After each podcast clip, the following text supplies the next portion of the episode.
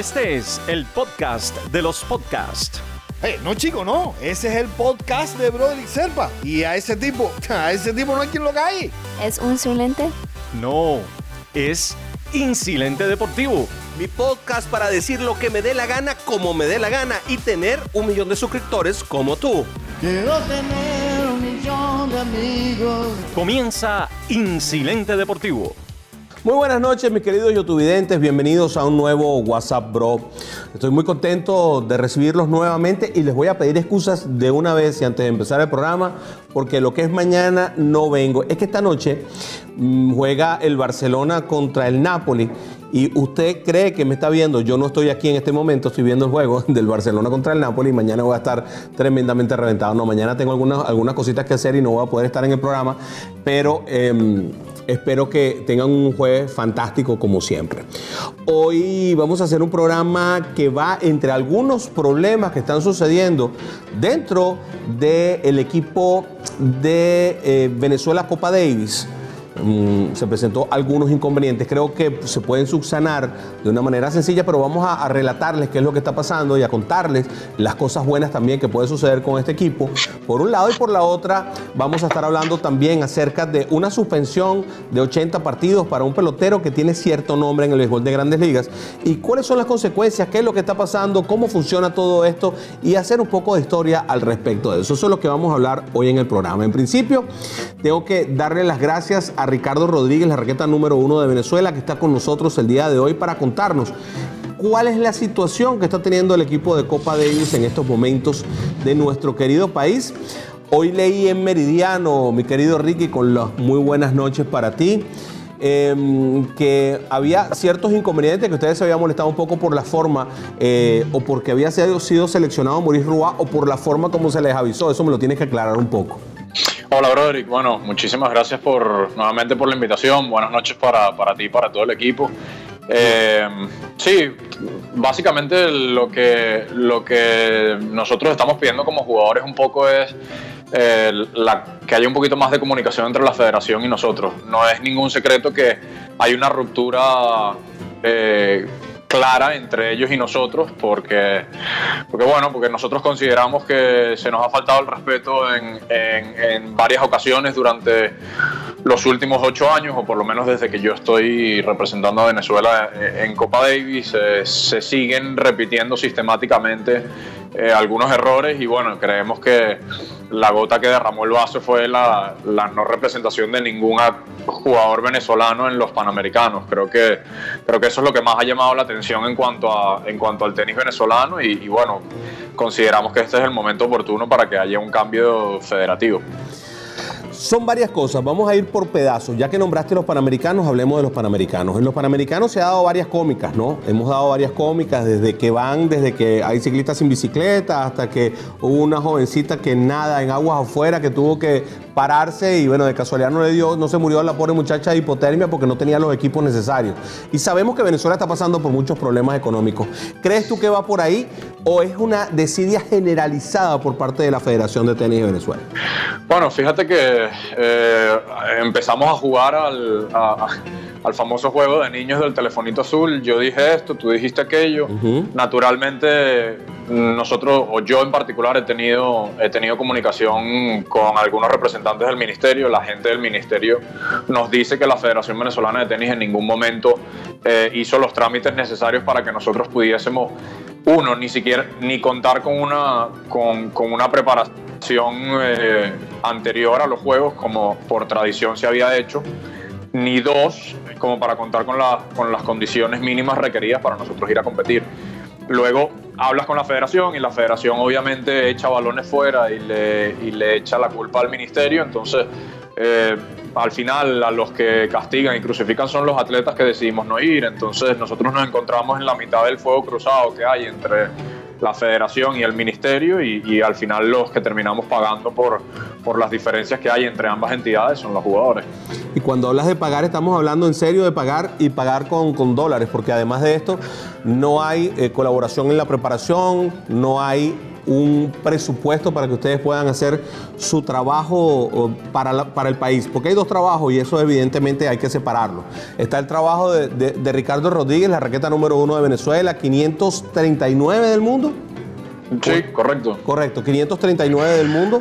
Y eh, por cierto, ha subido bastante. La última vez que, que tú y yo tuvimos la oportunidad de conversar, que fue precisamente en las imágenes que estábamos viendo antes, eh, enfrentándote a Bahamas y enfrentándote a El Salvador en Copa Davis, andabas de 700 y tanto. Creo que hay que felicitarte por el, por el, por el progreso. Qué bueno, qué bueno eso. Pero en Gracias. condiciones muy complicadas, porque tienes que conseguir todo tú, tienes que poner el dinero tú, tienes que conseguir los sponsors tú, tienes que hacer absolutamente todo tú. O sea, Bueno. te termina convirtiéndose Ricardo en una especie de empresa que trabaja también para el Estado venezolano, en este caso, para, para la federación y, pa- y para, y para un ministerio. Bueno, mira, voy a aprovechar tu, tu- el programa tuyo que desde la, desde la primera vez que te conocí, aprovecho y te lo digo, te he admirado mucho y te sigo. Eh, voy a aprovechar tu programa para realmente hablar de cosas que nadie ha hablado eh, y que creo que son justas que, que empiece a saber la gente.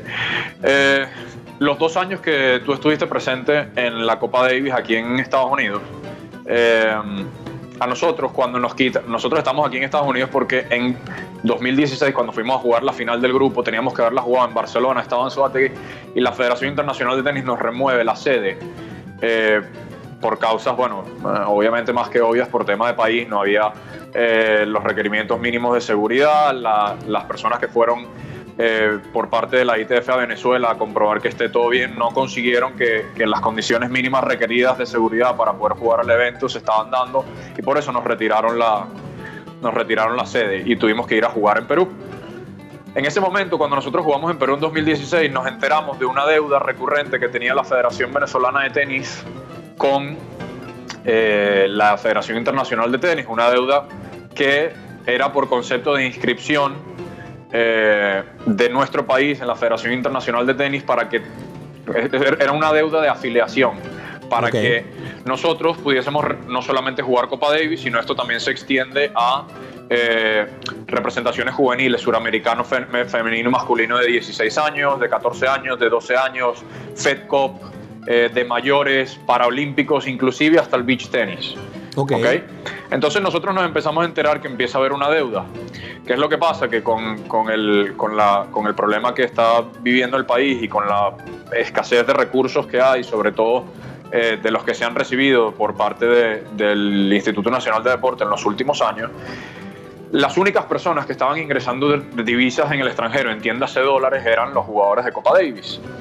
¿Qué pasa? Que eh, en 2018, el año pasado, la ITF nos pone entre la espada y la y nos dice, o ustedes cancelan la deuda y pagan la deuda, o si no, no van a poder jugar Copa Davis. Nosotros eh, llegamos a un acuerdo con la Copa Davis en que nos financiaran la deuda que teníamos de los, de los tres años eh, para que nos dejaran jugar. Pero claro, como mencioné anteriormente, los únicos que están generando dólares en el país, lastimosamente, es la Copa Davis. Entonces esa deuda fue saldada por la Copa Davis venezolana, es decir, por los jugadores de Copa Davis. Eh, nosotros, el, tan- eh, general, bueno, no- generalmente nosotros contábamos con el apoyo de pasajes y viáticos de parte del ministerio. Eh, obviamente eso desde hace años no se da, desde el 2016 no se da.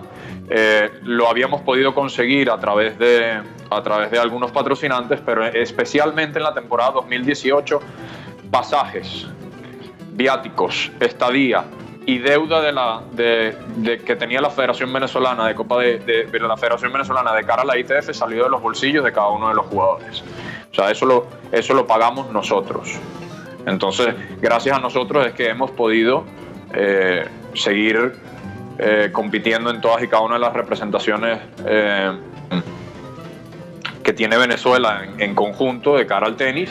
Entiéndase Fed Cup, como te dije anteriormente, suramericanos de 16, 14 y 12, y, de, y Copa Davis, obviamente. Nosotros entendemos que la Copa Davis es eh, no solamente porque sea la, la única disciplina ahorita en este momento que esté trayendo dólares al país, sino porque eh, es, es el evento más visto y es el evento que más cobertura tiene y es el evento que más público atrae y nosotros tenemos un deber con, con la generación de relevo que necesitan ver que, bueno, que hay gente que sigue luchando, necesitan ver a sus mejores jugadores y, agarrar eso como inspiración para seguir ellos eh, con el camino que, seguimos nosotros. Yo lo hice cuando era juvenil y ahorita me toca hacerlo cuando soy profesional. Y es, y es muy interesante eso que tú estás diciendo, porque no solamente es como, como una especie, eh, suena, suena como humillante, ¿no? Que ustedes mismos tengan que pagar absolutamente todas las cosas y que hayan tenido que pagar deudas federativas que deberían salir de, del inmenso mar de petróleo que el mismo régimen venezolano declara que existe debajo de, la tierra y dice que tenemos las reservas más grandes del mundo, sino que además de eso han tenido que disponer de gente que está unida al tenis de una manera u otra para que ellos se conviertan en una especie de, promotores del de, eh, evento aquí localmente y que están corriendo son ellos con los riesgos de todo lo que tiene que ver con esto. Si no se vende entrada, eh, hay una corporación, una asociación que tiene Alejandro Latacheski con Jimmy Simansky que están asumiendo todos esos costos, que son los que arriendan el sitio donde se está jugando, que es el Doral Park, que barato no es. Eh, son los que corren con los costos de todo lo asociado con esto, que además, déjenme decirles, por, por causa de la ITF, que tiene unas eh, reglas muy estrictas y son muy picky con cada uno de los detalles, se vuelven cosas tremendamente costosas. Y bueno, diría yo que gracias a Dios que contamos con gente como esa que asume estos costos que debería estar asumiendo la federación y que debería estar asumiendo el Ministerio del Deporte, ¿no? Bueno, fíjate, fíjate que las dos personas que hablaste, pues quiénes son, Jimmy Simansky, un exjugador y que ha tenido mil y un batallas en Copa Davis, uh -huh. y Alejandro Lataseski, que eh, comenzó su empresa con el tenis venezolano, con Skyros, y que ahorita pues es, el, es el, eh, la indumentaria oficial básicamente de todo un país. O sea, eh, mm. y, ya sabes me... que, y ya sabes que no le pagan, ¿no?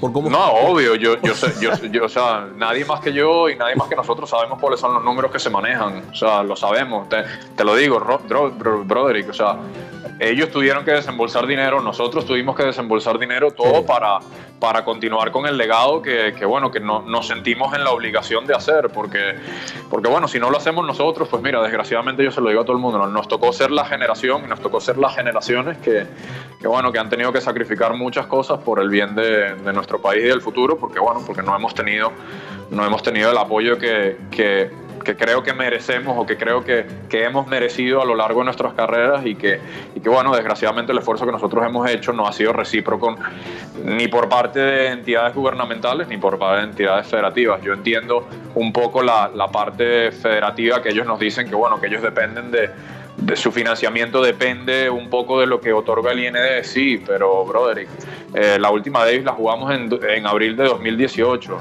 Sí. Eh, la última vez que yo hablé con el presidente de la federación o que se dignó a escribirme un correo o que se dignó a llevarme fue hace dos años. ¿Tú crees que ellos en algún momento tuvieron un gesto de decir, mire, señores, deberíamos de reconocer públicamente que gracias a estos cuatro, cinco, seis chicos que fueron los que eh, formaron parte de la Davis, estamos pudiendo jugar y tener representaciones en otros niveles. ¿Tú crees que ellos tuvieron ese, algún tipo de gesto? Mira, no, o sea, no, no, lo tuvieron y yo creo que gran parte de la indignación que tenemos todos es por eso.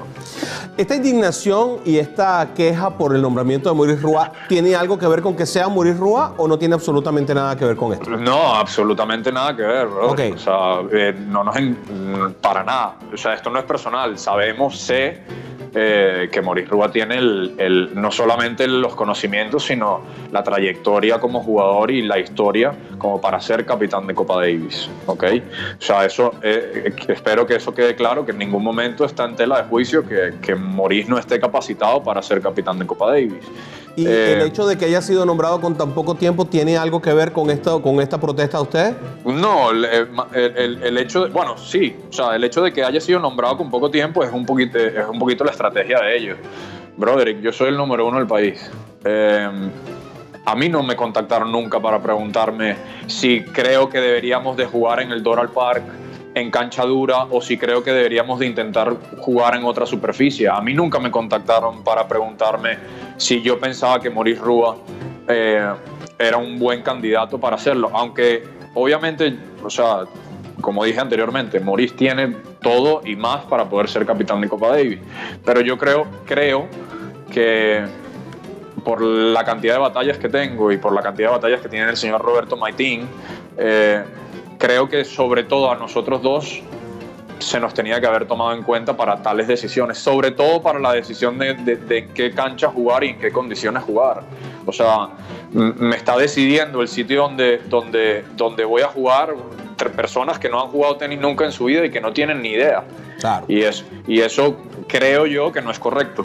Además, las condiciones a veces son muy complicadas, porque a pesar de que hemos estado viendo, por cierto, tú no las ves, pero sí hemos estado viendo eh, imágenes que, por cierto, tenemos que agradecerle a nuestros amigos de EBTV.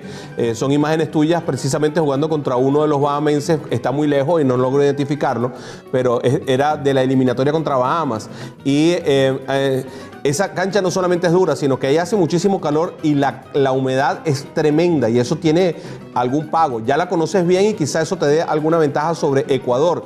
Ya estás en la zona 1. Esto es otro nivel de cosas también. Estamos hablando de otro nivel de tenis. Eh, ¿Te hace sentir cómodo ahora que tú lo planteas el jugar allí bajo estas condiciones con un equipo ecuatoriano que a lo mejor eh, pu- pudiendo entrenar en Guayaquil tenga condiciones similares permanentemente?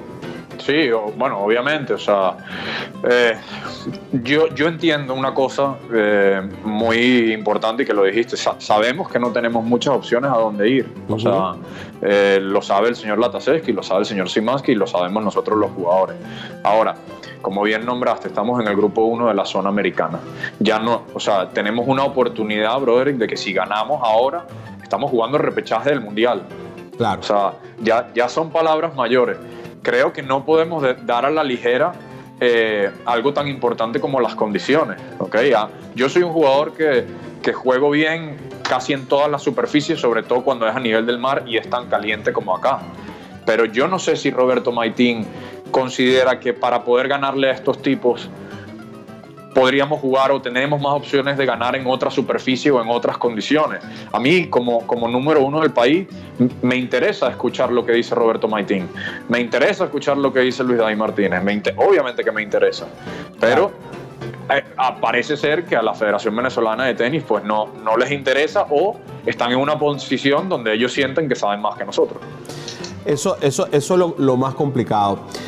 Eh, el día 14 y 15 de septiembre, son sábado y domingo, Ecuador se enfrenta a Venezuela. Ya las entradas las estoy viendo a la venta, están en Eventbrite. Simplemente hagan la búsqueda. Dice así textualmente: Venezuela, de cara a su próxima eliminatoria contra Ecuador en septiembre del 2019, la Federación Venezolana designó a Miami como sede del equipo vinotinto de la Copa Davis para la primera vuelta del grupo 1 de la zona americana. Eh, por cuestiones de seguridad, la serie no se podrá jugar en suelo venezolano. El equipo local optó por Miami, Estados Unidos, para hacer este enfrentamiento. Yo sé que tú no lo sabes, pero eh, las entradas cuestan a un máximo de 120 dólares. El sitio es un sitio encantador, tiene, tiene de todo para pasar un buen rato. Eh, es caliente y no hay un techo donde meterse, así que usted tiene que tener las previsiones del caso si va a ir. Quiero agradecerte muchísimo por tantas cosas. Primero, tengo que reconocerte que tú vas a hacer una dura batalla cuando te retires, mi hermano, que espero que falte muchos años porque tú vas a ser comentarista deportivo, pero seguro y de los buenos además. Espero que no te guste el béisbol porque me vas a, me vas a enredar la vida y que te dediques al tenis. Este, mm, y quiero agradecerte la gallardía y quiero agradecerte la sinceridad con la que has hablado con nosotros hoy, eh, Ricardo. Muchas gracias, de verdad. Nada, Broderick, este, te puedes estar tranquilo que no, no me gusta, o sea, me gusta el béisbol, pero no sé absolutamente nada. Y nada, yo creo que es parte, es parte del trabajo, es parte de mi deber. O sea, creo que eh, gran parte de lo que nos ha pasado, ya salgámonos del tema tenístico, gran parte de lo que nos ha faltado como sociedad es transparencia a la hora de hacer las cosas. Eh, creo que el venezolano a veces le cuesta dar mérito a, quien mérito merece y, bueno, trato de hacer lo que a mí me gustaría que hicieran conmigo y nada más, trato de ser un, más allá de un buen atleta, trato de ser un buen ciudadano y, listo. Lo demás, pues mira, se, verá en la cancha. Como siempre, intentaremos de, de darle la victoria al, país y, si no se puede, pues mira, mor- moriremos con, las con las botas puestas. Uno de los muchachos más inteligentes que tiene el deporte venezolano. Me encanta hablar con él. Gracias, mi querido Ricardo. Ricardo Rodríguez, la raqueta número uno de Venezuela, estuvo hablando con nosotros abiertamente acerca de los problemas que puede tener la selección de Copa Davis y las cosas buenas también, porque eh, ese planteamiento de que le gusta jugar a nivel del mar, más o menos en las condiciones con las que están pasando eh, o que va a tener en el Doral, son chéveres. Pero te voy a contar algo. Y esto es entre tú y yo. Yo he sido el jefe de prensa de las dos últimas veces que ha estado la Copa Davis aquí. Me tocó hacer la, transmisión de la segunda. Em, compartiendo micrófonos con mucha gente. Esas escenas que tuviste allí de BTV las estaba narrando yo en un momento determinado.